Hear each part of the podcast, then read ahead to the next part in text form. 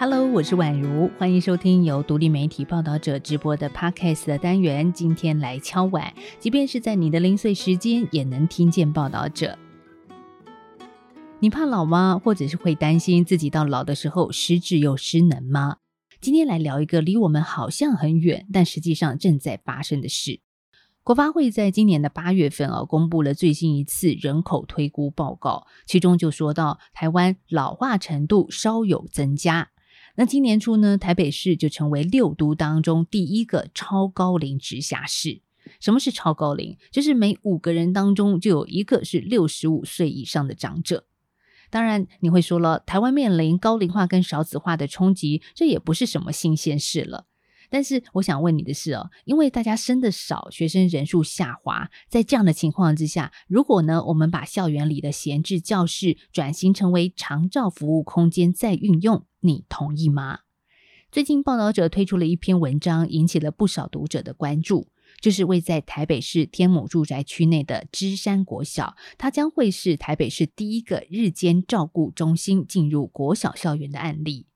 但是问题来了，这个规划受到学校家长的抵制，在沟通的过程当中啊，冲突不断。反对的家长他们在担心什么呢？另外呢，我们在采访过程里也看到了另一个观点，就是有些校园他们愿意试出空间来作为长照场域，那他们怎么样来实现这样子的一个老幼共学？孩子们又在其中感受到了什么？而在聊之前，我们同样有一些关键数字要先让你知道。目前台北市的一百四十所国小几乎都已经不是纯小学了，这是什么意思呢？因为百分之九十五的国小都附设有幼儿园，更有将近四十间学校设置了托婴中心和乐龄学堂。像刚才提到的芝山国小，本来有四十八班，现在只剩下十八个班级。如果呢不计入教职员人数，只以接受服务者来算的话，国小一到六年级的学童是四百二十六人，大约占校园人口的六成，剩下的四成是婴儿、幼童和乐龄学堂的长辈。这就是台北市现在国小的情况，也就是一个学校里有老有小，那小孩和老人呢在同一个学校学习，这样子的发展，其实也打破了我们过去对国小校园里只有孩子的想象。而芝山国小现在呢正在动工，将学校的行政大楼三楼的四间教室改成日照中心，将会收容三十位失能失智长辈，预计今年底就可以运作。只是呢，对于这样子的发展，有赞成的，也有反对的，彼此之间也发展出不同的派系。像是挺老人派，他们是社区居民，看重的是长照的迫切。因为呢，国小的所在地就是士林区嘛，这里有大约七千位六十五岁以上失能长者，但是目前只有两处老人日照中心，一共收托一百人。你想一下，当子女白天得出门上班，那需要被照顾的长者，他们怎么办呢？这也是所谓的挺老人派的担心。那在挺小孩派的部分，则是以芝山国小家长会为代表，他们担心孩子的安全。那他们也强调说自己不是歧视老人跟失智者，也认同长辈日照的需求，只是希望能够在其他的公有场地，或是往国中、高中、大学去找。他们认为啊，这些长辈需要的是医师、护理师，不是小孩。所以有家长担心说，像老人伤到小孩，或者是小孩不小心冲撞到长辈，这怎么办呢？但甚至也有家长提出说，日照中心成立之后，会想让孩子转学。刚刚我们说到的是台北市芝山国小现在正在进行式，那我们再看看过去的其他经验。像是老松国小，他们就是台北市第一间设置师智据点的小学。它在二零一九年开始运作，而老松国小是怎么办到的？那在谈之前，我先来解释一下，师智据点和日间照顾中心有一点点的不同。他们虽然都是社区型长照机构，但是呢，在适用对象还有提供的服务上是不一样的。像日照中心啊，主要是服务轻度、中度以上的失智和失能者，而日照中心的空间是比较封闭的，有门禁、服务时间是整天，服务内容包括了个案照顾管理、生活照顾服务和促进老人自我照顾能力等。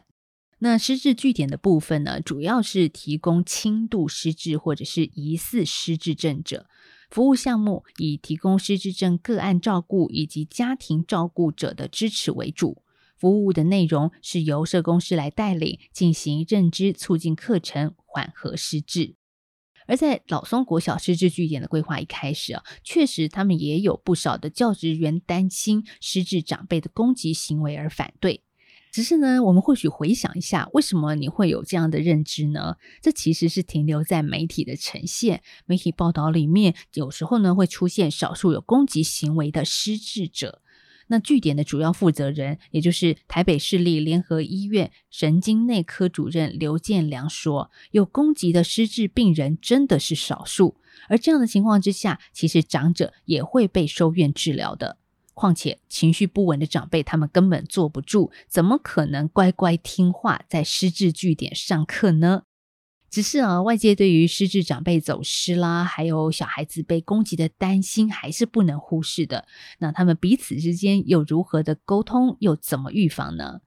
为了在维持长辈尊严之下预防迷失，刘建良医师跟团队运用科技来解决。他们透过蓝牙设备装置设定，只要在长辈离开特定区域的时候，系统就会用手机立刻通知现场工作人员。那还有呢？除了蓝牙系统之外，错开长辈跟孩子们的入校时间，用暂时性的红龙来导引路线，还有呢，长辈移动的时候都会有人陪伴，这些都是维护老人和小孩安全的做法。老松国小失智据点各管师林少平说：“据点营运以来，其实从来没有发生过长辈走失的情况。而且他说呢，很多措施都是一开始想太多，实际上还不一定用得到的。那除了医院的努力之外，老松国小失智据点的成功关键，最重要的还是在主事者。”原来啊，先前台北市政府已经询问了很多的学校，但是都没有校长愿意开放学校的空间设置失智据点。那为什么时任老松国小校长的林明柱他会同意呢？我相信呢，很多人都是家中长辈失智之后，才深刻的明白家属的困境跟压力，而林校长也是如此。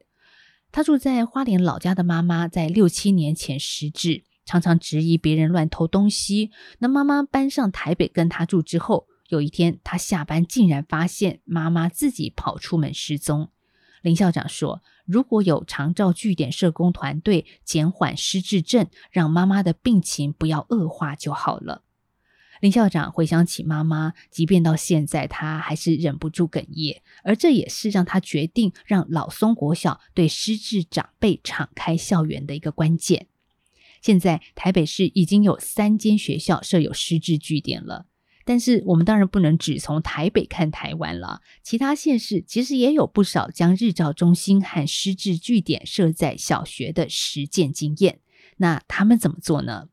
像是二零一六年，高雄市在大同国小设立了全台湾第一间小学结合日照的大同福乐学堂。到现在，高雄市已经有五间日照中心设在校园里，其中两间在国中，三间在小学。这个数字居全台县市之冠。而比高雄更早的呢，是屏东市前进国小，早在二零一四年就设置了师智据点乐智老幼学堂，这是全台湾第一个在小学校园设置的厂照机构，也是实施老幼共学的成功案例。当报道者的记者采访屏东市民众医院副院长苏哲能医师的时候呢，苏医师就分享了他推动前进国小师智据点的经验。他说，据点营运之前，其实做了很多的沟通，包括各管师会让校内的学生和教职员先上课，让他们认识失智症，以及跟失智长辈互动的时候要注意的地方。那接下来有意思的来了，前进国小呢，每个星期都会安排一两节课，让学童和失智长者一起上课，像是音乐课啊、母语课、美劳课跟农艺课等等的课程，甚至呢也邀请在地的家长一起来参与。有的时候是老师在台上教，但是呢，更多的时候是小孩和老人互相教学，像是阿公虽然失智了。但是什么季节种什么菜，其实阿公都知道。所以回归阿公阿妈的专业，让他们来教孩子。当然了，小朋友也会拉着阿公阿妈一起去运动。苏哲能医师说，前进国小本来每年的新生只有七八个人，后来呢，在校内成立了师智据点之后，很多学者甚至日本团体都来参观跟演讲。学校打出名声之后，新生现在是翻倍成长。那有些家长呢，甚至就是把长辈跟小孩一起送来上课。还有啊，不少家长也会回馈说，在学校实施老幼共学之后，小孩回家变得更孝顺了，也能够主动觉察长辈失智的前兆。苏哲能认为，这就是老幼共学最好的图像。卫福部结合地方政府的一国中学区一日照政策，预计要在二零二四年达标。那现在呢，全台湾八百一十四个学区当中，虽然百分之八十已经有了营运的日照中心，或是正在规划设置中，只是说仍然有一百五十一个学区的日照中心，却连地点都还没有着落。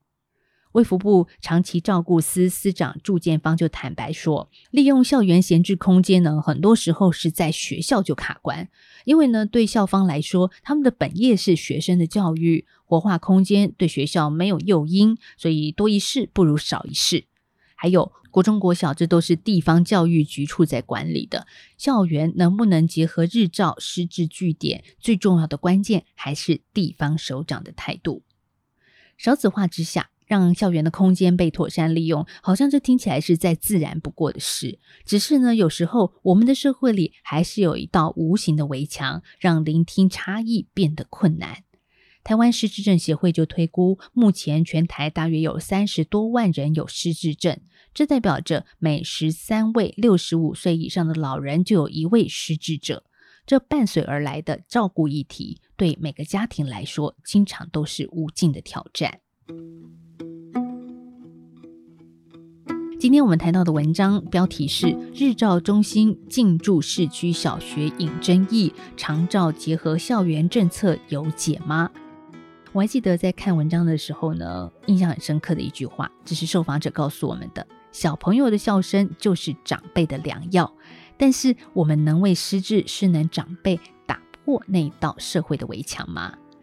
如果你喜欢这期节目，欢迎你把收听的想法告诉我们，同时也欢迎你转发。那还有呢？我们的社群编辑思化和燕城用心哦，他们三不五时会在 IG 线动上设计投票活动，所以也欢迎大家到我们的 Podcast IG 上互动。报道者是一个不收广告、没有付费墙的非盈利媒体。如果你心有余力的话，也可以透过定期定额单笔捐款的方式支持我们做更好的报道。我们下次再聊喽，拜拜。